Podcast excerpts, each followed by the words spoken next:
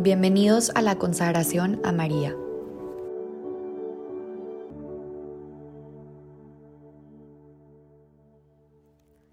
nombre del Padre, del Hijo, del Espíritu Santo. Amén. Día 13. María y la voluntad del Padre. La virtud es la humildad, morir a sí mismo. Y hoy reflexionaremos del Santo Evangelio según San Mateo, capítulo 12, versículos 46 al 50. He aquí mi madre y mis hermanos porque todo aquel que hace la voluntad de mi Padre que está en los cielos, ese es mi hermano y hermana y madre. Qué hermoso es leer este pasaje y pensar que tú puedes ser hermano, hermana de Jesús. Por eso eres hijo de Dios, todos somos esos hijos adoptivos de Dios en Cristo. Más cuando cumplimos la voluntad, como lo dice este pasaje.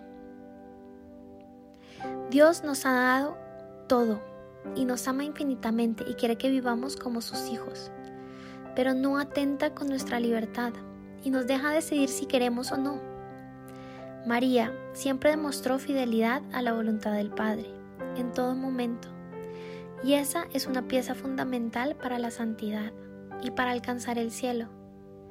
Quien no sigue la voluntad del Padre le dice a Dios, yo sé más que tú cómo ser feliz, no te necesito. Imagina un padre de familia que le ha dado todo a su hijo y a su hija. Le ha dado hogar, alimentación, educación, juguetes, todo lo que necesite. Y que después de todo, el hijo no quiere seguir las reglas de la casa. Ignora las correcciones de su padre. Dios no se cansa de insistir que sigamos su voluntad.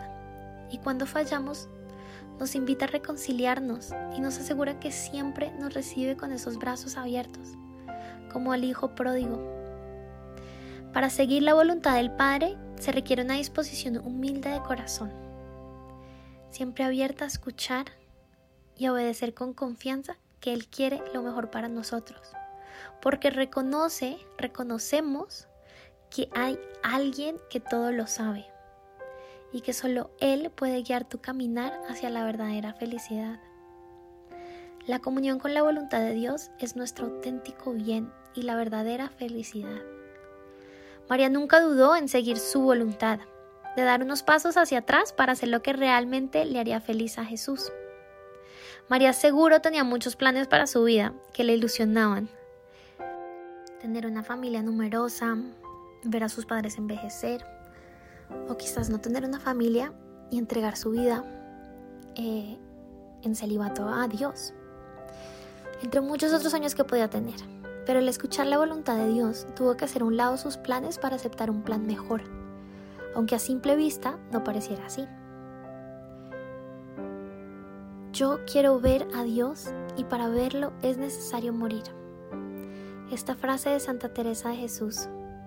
Esa debe ser nuestra actitud siempre ante la voluntad de Dios, siguiendo esa inspiración de Santa Teresa de Jesús una disposición de morir a mí mismo para cultivar el yo que Dios tiene planeado. ¿Crees firmemente que Dios es el único que en verdad sabe lo que es mejor para ti? Si no, haz una pausa aquí. Pídele a Dios que te revele esa verdad. Si ya respondiste esta pregunta con que sí crees, entonces ahora pregúntate, ¿quién tiene el control de tus acciones? ¿Dios o tú? San Ignacio de Antioquía decía, para mí es mejor morir en Cristo Jesús que reinar de un extremo a otro de la tierra. Lo busco a Él, que ha muerto por nosotros. Lo quiero a Él, que ha resucitado por nosotros. Mi parto se aproxima. Dejadme recibir la luz pura. Cuando yo llegue allí, seré un hombre. Es muy fácil que rechacemos la voluntad de Dios porque siempre trae sacrificio y preferimos seguir en nuestra comodidad. Pero sabemos por la historia de salvación en especial con el culmen de la cruz, que los mayores frutos en esta vida tienen que pasar por sacrificio y esfuerzo. La palabra sacrificio viene del latín sacre y fare. Sacre significa sagrado y fare es hacer o actuar. Por ende la palabra sacrificio significa hacer un acto sagrado. Sacrificar algo de tu vida, es decir, no hacer una cosa para hacer otra que vale más, se convierte en una acción sagrada, en una ofrenda al Señor en un acto de amor, de entrega. Nuestros sacrificios son alabanza a Dios. María estuvo a los pies de la cruz de Cristo, viviendo lo más doloroso que alguien puede experimentar, la crucifixión de un hijo, pero siempre confiada y abandonada en manos de Dios, porque sabía el sacrificio de su hijo era lo más perfecto a los ojos de Dios. María es tu modelo perfecto de morir a ti mismo, para alcanzar los bienes mayores. Pídele siempre que te ayude a ser más como ella, a morir a tus deseos y planes para aceptar los planes de Dios, que son el único camino a la verdadera y plena felicidad.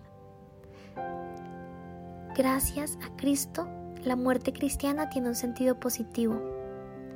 Para mí, la vida es Cristo y morir una ganancia. Filipenses 1, 21.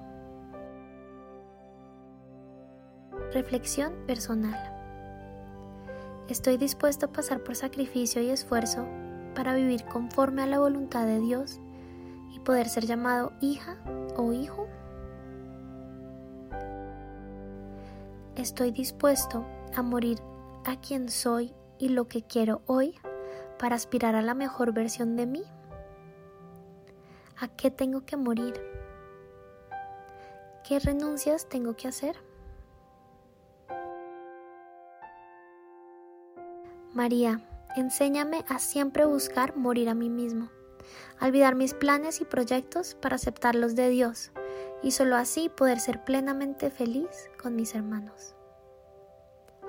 María, eternamente dócil, enséñame a morir a mí mismo y aceptar la voluntad del Padre. En nombre del Padre, del Hijo, del Espíritu Santo. Amén.